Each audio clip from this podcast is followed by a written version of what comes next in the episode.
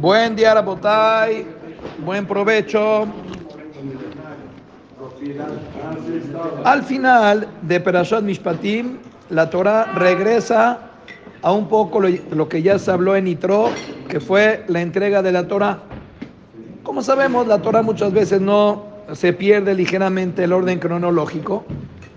Y por eso, aunque sea que ya leímos nosotros cómo fue la entrega de la Torah, hubo detalles que no nos terminamos de enterar. Y eso viene en la próxima perashá, que es Citro, aunque sea que se desvió ya con todas las alajot que tienen que ver con el comercio, con las relaciones interpersonales, los mishpatim. Pero al final de la perashá volvemos, y por eso Lotara vuelve a mencionar que dijeron, por ejemplo, Nasem Ishma, algunos detallitos del proceso de Matan Torah. Parte de lo que está mencionado ahí es de que habían grupos no todo el mundo estuvo como tal en el mismo lugar cuando se recibió la Torah. Moshe estaba en un lugar más elevado, Aarón era otro lugar, los hijos de Aarón, los de Kenim y el pueblo en general. La Torah destaca de que cada quien tuvo una visión diferente de Hashem Baraj. Una visión de Hashem, bueno, así dice aquí. Por ejemplo, ¿Qué es lo que vieron eh, Aarón, Nadab, Abihu y los 70 ancianos? Aquí dice que vieron al Dios de Israel y debajo de sus raglav, de sus piernas, digamos de su trono, había un ladrillo y estaba el cielo que estaba el cielo en su plenitud. Entonces, ¿qué significa ese ladrillo? Como dice Rashi, ese ladrillo en realidad Hashem lo tenía todo el tiempo de que a Israel estaban esclavizados. Entonces, como Hashem quería tener presente la esclavitud y no desentenderse del sufrimiento que estaba pasando su pueblo, Hashem también tenía con él un ladrillo para tener presente que a Israel estaban ahí construyendo pirámides, sufriendo, oprimidos eso significaba lo que vieron ellos. Pero esto era como que business class. Tenían ellos un acceso a Hashem más elevado. Y todo el pueblo, ¿qué veían? ¿Qué semblanza tenían de, Dios? Pues aquí dice el Pasú que Mar'e que boda monai que es ojelet beroshar leene bene Israel. El resto del pueblo ¿Sabes qué veían? Veían un fuego consumidor, es ojelet, en la punta de la montaña. Eso veían Bene Israel en general. Entonces ya tenemos la intermedia, ya tenemos business que veían, ya tenemos chicken class que veían, pero Moshe estaba en el piloto, Moshe estaba hasta adelante. Moshe que veía, él vio un anán, una nube que estaba en la punta de la montaña y Moshe se metió dentro de esa nube para ya recibir como tal los mandamientos de Hashem. Entonces, ¿qué significa todo esto? Que cada quien vio algo diferente. El pueblo vio un fuego que consumía, Aarón y los demás vieron este ladrillo, Moshe vio una nube. ¿De qué depende qué ves?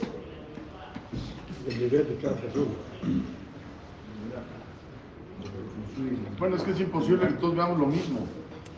O sea, cada quien tiene su, punto de vista, o su, libre albedrío, se puede decir, digo, no sé. ¿Y qué simboliza cada cosa entonces? Querían ver Querían ver. que era algo malo, Todos vamos a entender qué significa percibir a Hashem como un fuego que consume. ¿Cómo entiendes? Un fuego consumidor. Que te va a explotar, que te va a acabar, que te va a quemar. Que quema. Entonces, hay quien puede tener una visión de Hashem como un fuego que consume. O sea, con mucho temor, Dios castiga, si no hace su voluntad, cuidado, porque hay infiernos y en este mundo también, el que no sea la voluntad de Dios le va mal y Dios es aquel que te está exigiendo, demanda de ti y es una religión que 24 horas tienes que estar tan consciente y no puedes vivir a tus anchas porque hay algo que te domina, que te quita tu libre albedrío, porque te conduce por un lugar que te quitan tu propia esencia. Por La- otro, la plenitud de hacerlo. Bueno, pero esto no es Eshogelet. Un fuego que quema y destruye, eso no es. lo vio, como lo No, vio bueno, vamos, estoy estoy hablando chicken class. Ah, ok. Chicken class de ver el judaísmo, la religión y de percibir a Kadosh Barujú. El nivel espiritual de la persona, cómo se conduce. Se hace mis formas, mis votos. Entonces, No, no estamos de acuerdo, señor Benja. No. Puede haber gente que cumpla todas las mitzvot. Mm, Sí. Puede haber gente que cumpla todas las mitzvot y para él el judaísmo es un fuego que consume porque no se siente contento. Él piensa que la religión le está destruyendo su vida. Él quisiera actuar diferente, pero para no irse al Gainam, para que, para que no le vaya mal en el mundo, para que Dios le mande riqueza, para que no vaya a ser que se enferme, entonces ni modo, no le queda de otra más que cumplir todas esas leyes que está cumpliendo, pero lo está consumiendo. Él no vive contento con esa religión, ese judaísmo que le está llevando a cabo. Sí lo lleva a cabo, pero él se siente por dentro que lo están carcomiendo. Es una fogata que lo está haciendo trizas a esta persona. Entonces es un nivel de judaísmo muy de bajo, muy bajo, porque eso, ¿qué ganaste? Tenerle miedo solamente a Dios, pensar que hay un ser supremo, que si tú das un paso en falso, te va a perjudicar, que te va a hacer daño. Eso es Dios. Barmenán es la imagen que tenemos, un Dios que daña, que te persigue, que te está checando para perjudicarte, a ver dónde te agarra, a ver en qué paso te va a cachar de que fallaste para dañar. Qué peligroso. Es ojelet. Pero hay gente que así vive. Si tú le preguntas por qué estás alineado al judaísmo, habrá gente que te diga sí, porque yo quiero en 120 años, no quiero imaginarme lo que llega a pasar si la persona en este mundo no se aplica. Ni, ni, ni qué hablar en esto. Seguro, definitivo, definitivo. Sabe lo que hace. A final de cuentas, avalna que tengamos varios que por lo menos por eso se acerquen al judaísmo. Tenemos varios que ya también esa parte les valió y abandonaron el camino. Pero no ese nivel que nosotros quisiéramos tener óptimo. Entonces, ¿qué nivel sí? Vámonos un poco más arriba. ¿Qué vieron Aarón, Adab, Abihu y los de Kenim? Vieron a un Dios empático, que tenía un ladrillo, que estaba preocupado por ellos, que si bien es cierto, Dios fue el que hizo el decreto que hubieran años de esclavitud y de tortura en Egipto, pero Hashem nunca se olvidó. Tenía un ladrillo, que decir, estaba al pendiente, de alguna manera que Abiahol sufría con ellos, estaba planeando la redención para ver cómo iban a salir de ahí, incluso en el sufrimiento, Hashem estaba también interesado en su pueblo. Quiere decir que una segunda visión de Hashem, un poco más abierta que es, que Dios es piadoso, Dios es bueno, está al pendiente de mí, me conoce, sabe mejor que yo qué es lo mejor para mí. Puedo confiar en Él, me puedo sentir tranquilo de que me está guiando y si a veces las cosas no salen, no es porque Dios me quiere perjudicar, no es porque Dios me está castigando, sino porque Hashem está planeando un futuro mejor del que yo puedo entender para mí mismo. Bueno, entonces eso es una abodá en el judaísmo que se llama ahabá. Siento que Dios me ama y yo también lo amo de regreso y vivo tranquilo y sé que Boreolam está conmigo. Obviamente que las dos cosas son necesarias, porque también conocemos a gente que el judaísmo para él es solamente Abba. Yo amo a Dios, Dios me ama a mí, Dios me entiende, yo lo entiendo, que eso tampoco es funcional, porque si nosotros nos basamos todo nuestra Abodat Hashem en Ahabá, entonces, bueno, cuando hay demasiado amor, pero no hay nada de temor, nada de temor, entonces la relación tampoco es funcional, porque ya todo se permite, como nos queremos tanto, como tú me entiendes, como yo te entiendo, como somos los dos muy flexibles, entonces, bueno, ya no depende tanto si me alineo, si me comporto acorde como tú quieras. Una relación que está basada únicamente en amor. Imagínate, si una pareja también funcionaría solamente en el amor. Entonces, él da el gasto cuando quieras. Oye, ¿qué onda? Bueno, pero nos amamos, entonces tú me perdonas todo. El tipo llega a la hora que quiera, ella que sí lo atiende, que no le atiende, si le prepara. No, tiene que haber límites, hay reglas que basan todas las relaciones, tienen que haberlas. Que la relación puede ser más o menos flexible basado en el amor que le imprimimos a la relación, claro. Una pareja que se están matando, pues sí, todo molesta. Si ella llega un minuto más tarde en ofrecerle la cena que él demanda, pues ya es un problema. Pero si nos queremos y nos comprendemos, no pasa que hoy tuviste un evento que te retrasaste o si tú no te cayó la raya el día que tenías que dar el gasto, está bien. Si hay amor, podemos entender que hay cierta maleabilidad a las cosas y no podemos ser tan cuadrados, pero reglas hay. En todas las relaciones tienen que haber esas reglas. El amor hace que haya tolerancia, está bien. Pero construir una relación con Hashem únicamente basado en la empatía, en la piedad, en el favor de Dios. Dios tiene favor, tiene piedad definitivo, pero no se vale por eso ignorar las reglas de la relación basándonos en la piedad que tiene Hashem, que no se va a fijar si cumple o no las reglas. No, si tú ignoras las reglas, eso es desmeritarlo, eso es hacerlo de menos. Bueno, pero nos queremos mucho. Sí, pero ese amor tampoco no es tan verdadero, porque si lo quisieras de verdad, considerarías las reglas que Él te está imponiendo para que, para que te comportes acorde a como Él quiere. Entonces, una relación basada en pura ira, en puro temor a Hashem, la verdad que peligroso, porque eso, no, eso inhibe que haya una relación verdadera con Hashem. Todo es temor, todo es presión, todo es sentirse todo el tiempo acosado por el judaísmo. Nada, el judaísmo no es para acosarnos es para disfrutarlo, es para que tengamos una mejor calidad de vida. Entonces, vivir solamente en temor y pensar que el judaísmo es Esh Ojelet, un fuego que me está consumiendo, tache. Vivir en, en un romance que pretendemos que sea que Dios cierra el ojo en todo lo que hacemos, no se fija tanto, Él me entiende, sabe, claro que Dios te entiende, pero eso no quita que todo tiene una consecuencia y que Dios demanda de ti cierta conducta, que eso puede tomar más o menos tiempo en lo que estamos listos en emprender esa jornada, es diferente.